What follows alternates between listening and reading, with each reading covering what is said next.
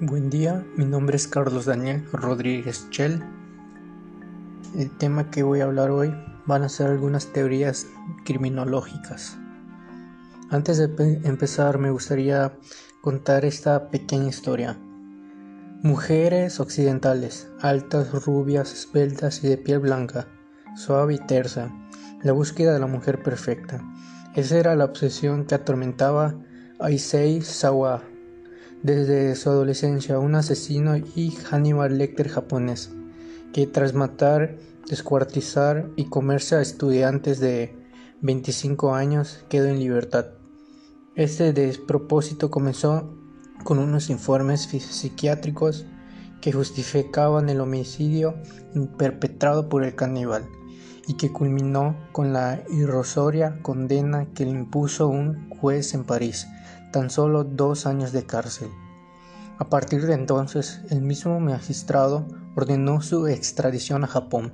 Allí fue donde Sawak comenzó a despuntar gracias a la televisión, entrevistas, reportajes y spots de publicidad donde se bromeaba sobre su antropofagia. Le sirvieron para hacerse popular, el padrino del canibalismo ya se había convertido en toda una estrella mediática. De aspecto rectico, débil, pequeño, feo, con manos pequeñas y pies diminutos. Así recordaban a Sawak, su aspecto físico cuando tan solo era un niño, procedente de una familia acaudalada y con importantes empresas. De pequeño sufría de algunos abusos por parte de su casa Así me gustaría empezar el tema. Vamos a hablar unas teorías y veremos cómo esas afectan y hacen cuerdo a un potencial criminal. El concepto. El concepto de criminología según la RAE es entendido como ciencia social que estudia las causas y circunstancias de los distintos delitos, la personalidad de los delincuentes y el tratamiento adecuado para su represión. La etimología de la palabra proviene del latín criminis y del griego logos, definiéndose como el estudio del crimen. El concepto de criminología ha ido variando a lo largo de la historia, dependiendo de los autores, lugares geográficos o las diversas variables a tener en cuenta para el estudio de la misma. La definición más completa y más acorde a lo que se concibe actualmente como la función de la criminología es la, apartada de Hans Goffiner, que la define como ciencia empírica e interdisciplinar que se ocupa de las circunstancias de la esfera humana y social relacionadas con el surgimiento, comisión y la evitación del crimen, así como del tratamiento de los violadores de la ley. Se puede entender que los actos ilegales no ocurren en vano, aislados de toda perspectiva biológica psicológica o sociológica, sino que se encuentran íntimamente ligados a estos y a los contextos históricos en los que se encuentran. Por ello, se van a exponer a continuación tres teorías de corte biológico, psicológico y sociológico respectivamente. Para el estudio de esas teorías sobre el origen del delito para posteriormente poder establecer medidas de prevención y tratamiento más efectivas, resulta conveniente tener en cuenta los postulados en los que se sustentan dichas teorías, teniendo estos su origen en la criminología positivista. Esta escuela positiva italiana, que surge a finales del siglo XIX, se presenta como una crítica y alternativa de la criminología clásica. Esta se basaba en un método deductivo y abstracto basado en el silogismo, mientras que el positivismo se basa en un método inductivo mediante la observación de datos. En cuanto al resto de postulados positivistas, se encuentra en el fundamento de la responsabilidad criminal, cuyo origen lo atribuyen a una responsabilidad social.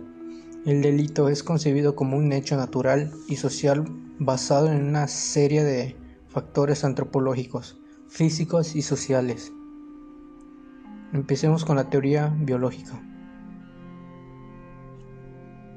Con el resultado de estas teorías se pretende explicar la conducta o la etiología delictiva como resultado de una alteración orgánica o patológica.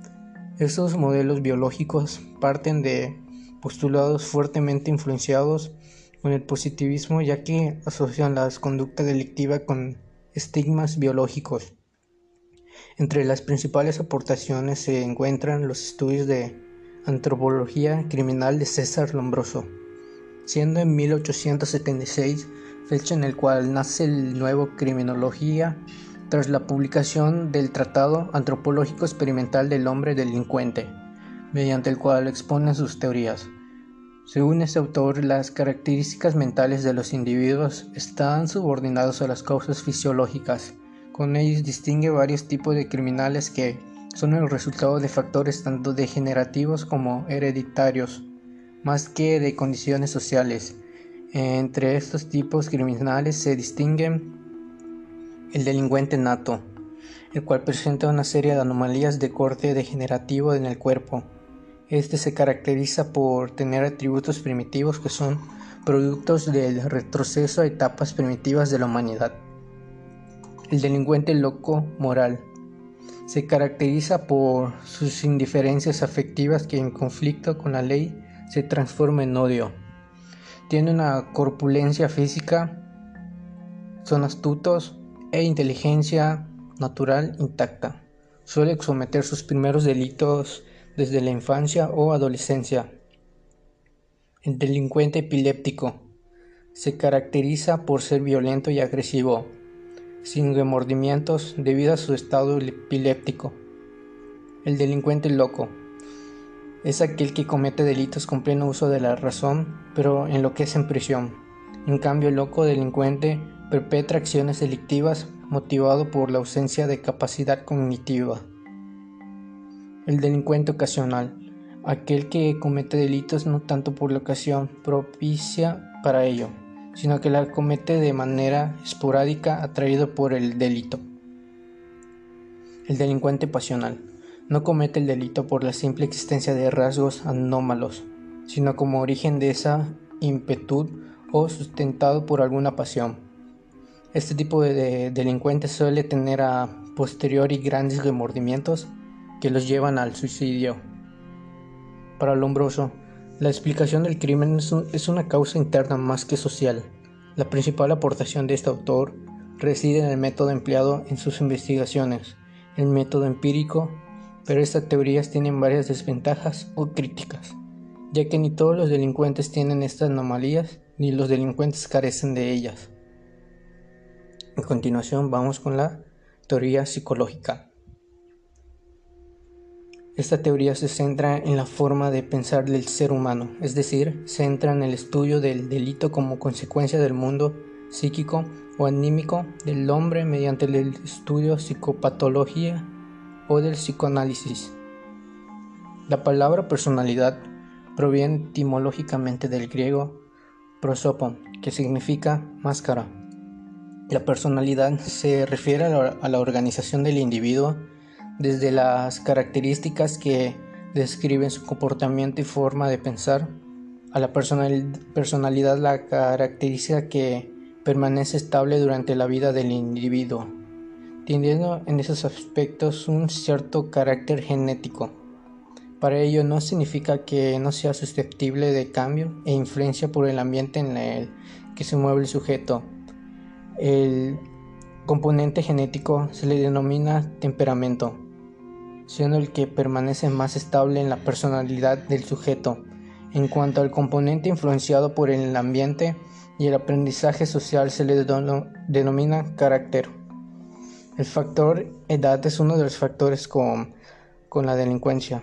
Los investigadores individuales relacionan que entre los primeros y al quinto año de una persona surgen las primeras conductas desviadas relacionadas con incidentes en casa tales como rabia, agresión a hermanos o algún pequeño robo en el hogar.